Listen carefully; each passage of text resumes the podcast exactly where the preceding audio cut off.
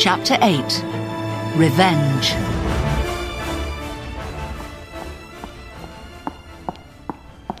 When Constance came back into the room, Milady persuaded her to eat some chicken and drink a glass of wine. Suddenly, they heard the sound of horses on the road. Milady ran to the window. She could see that the riders were the four musketeers. It's the Cardinal's men, she said. Quick! We must escape through the garden. Follow me! But poor Constance could not move. Go without me, my lady, she cried. Save yourself. I'm so afraid. I can't stand up. Leave you here? Never, replied Milady bravely.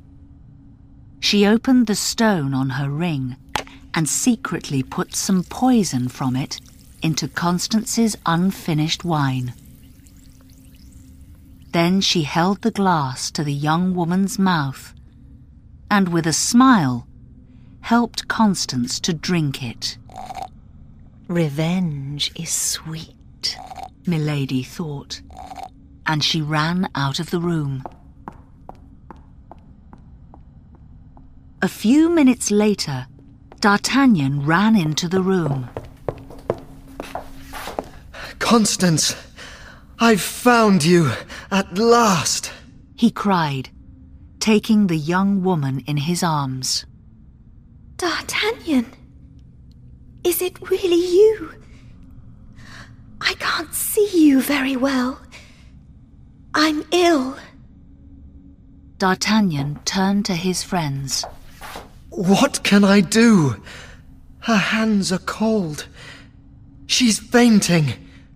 Help me, all of you. Athos was looking horrified at the nearly empty wine glass on the table. I think there's poison in this glass. Poor woman, poor woman, he said. She's opening her eyes again, said D'Artagnan. Madame, who put the wine in this glass? asked Athos. My dear friend, who's been here with me, Lady de Winter. No!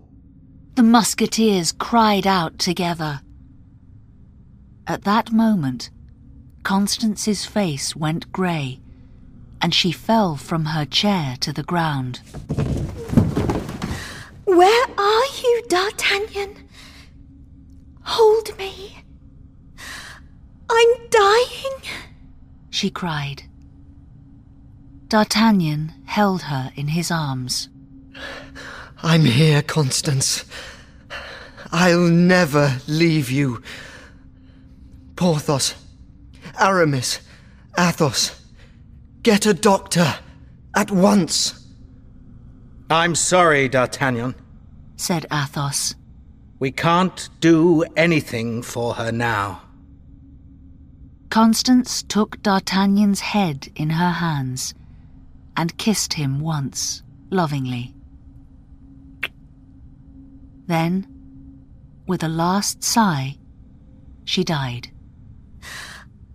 D'Artagnan closed his eyes and lay down on the floor next to her. Suddenly, a man hurried into the room. Gentlemen, he said, I'm Lord de Winter, and, like you, I'm looking for Milady. He saw the two bodies on the ground. Are they both dead? he asked. No, said Athos. D'Artagnan's only fainted. Just then, D'Artagnan's eyes opened. He took Constance in his arms again and started crying over her body. Oh. Oh. Oh. D'Artagnan, be a man, said Athos softly. Only women cry for the dead. Men take their revenge. I'm with you, if you're planning revenge, said D'Artagnan. Athos asked the head of the convent to arrange a funeral for Madame Bonacieux. Then the five men left the convent, talking about what to do next. Porthos, Aramis, and De Winter wanted to follow Milady at once, to catch her and to punish her. But Athos didn't agree. Leave it to me, he said. I'll arrange everything. But I must help you, said De Winter. After all, she is my sister in law. And she is my wife, said Athos.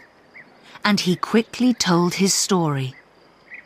Porthos and Aramis were horrified to hear it. There's an inn in this village, so we can stay here tonight. Athos went on. You can safely leave me, Milady's husband, to find her. Oh, D'Artagnan, do you have that piece of paper? You remember? The man from Meung dropped it. Of course, said D'Artagnan excitedly. It has the name of a village on it, in Milady's writing. Here it is.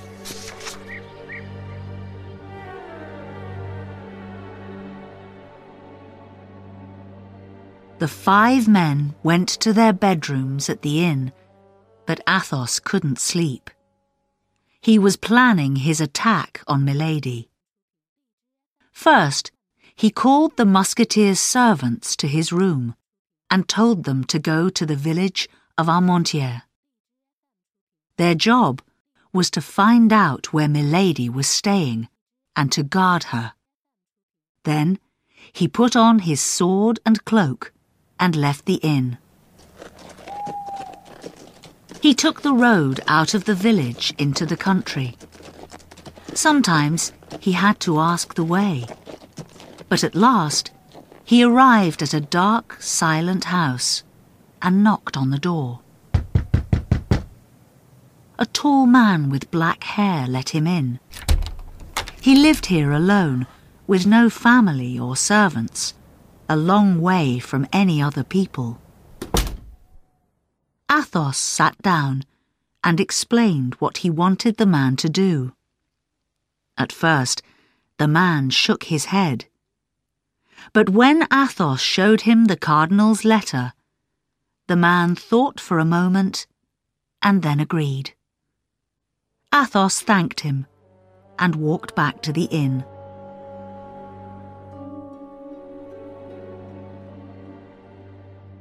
The next day, the four friends and De Winter went to Constance's funeral at the convent. Athos told them to be ready to leave that evening. So, at eight o'clock, D'Artagnan, Aramis, Porthos, and De Winter were waiting for Athos outside the inn. They were surprised to see Athos ride towards them with another man. He was tall, with a mask over his face, and wearing a long blue cloak. Nobody asked Athos any questions, and all six of them rode to Armentières.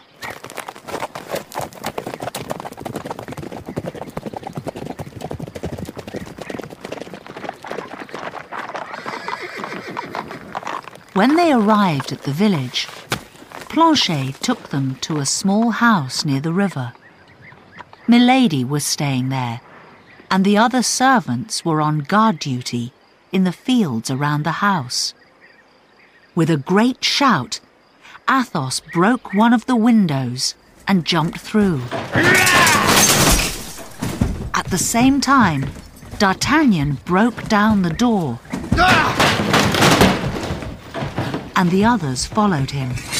When she saw them all inside the house, Milady gave a cry and fell down onto a chair. D'Artagnan lifted his gun and held it to her head. Don't shoot, D'Artagnan! cried Athos. We're going to try this woman, not murder her. What do you want, all of you? cried Milady, afraid. We want to try you for your crimes. said Athos. And if we decide you are guilty, then we'll punish you. D'Artagnan, I call you to speak first. D'Artagnan came forward. This woman gave poison to Constance Bonacieux, who died yesterday. She tried to kill me three times at La Rochelle because she hated me. We agree that D'Artagnan's story is, all true. Said Porthos and Aramis. Now, Lord de Winter, please say something. said Athos. This woman arranged the murder of the Duke of Buckingham. Some years ago, she also killed her husband, my brother, with poison. How evil! cried Porthos and Aramis. Athos himself now came forward. This woman was my wife until I found out that she was branded. Milady jumped up and cried, I'm not a criminal. You'll never find the man who branded me.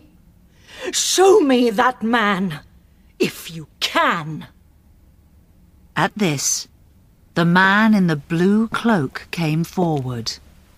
I'm the man who branded you. He said, taking off his mask. Milady looked silently at him for a moment. Then she screamed, No! It can't be! It's.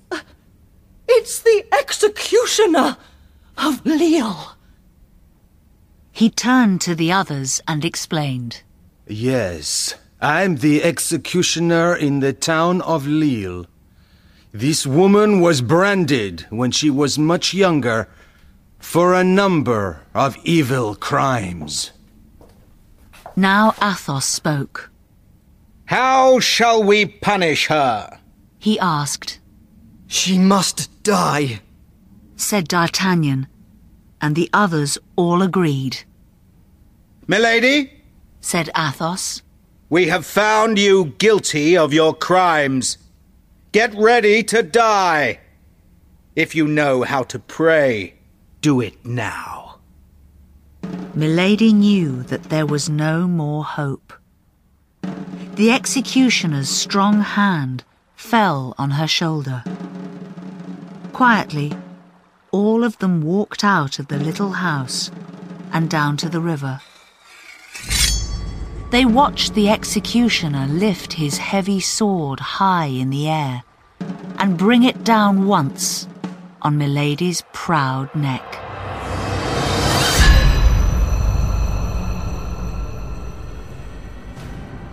Carefully, he put his blue cloak round the dead body and carried it into the deep water in the middle of the river.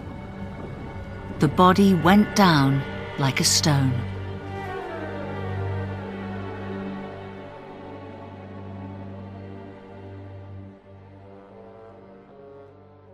Now that Buckingham was dead and the war with England was over, the musketeers went back to Paris, where life went on as usual. Sometimes D'Artagnan sighed unhappily over his lost love, but his friends always helped him to feel better, There are other pretty women, you know. smiled Aramis. And more adventures for brave musketeers like us.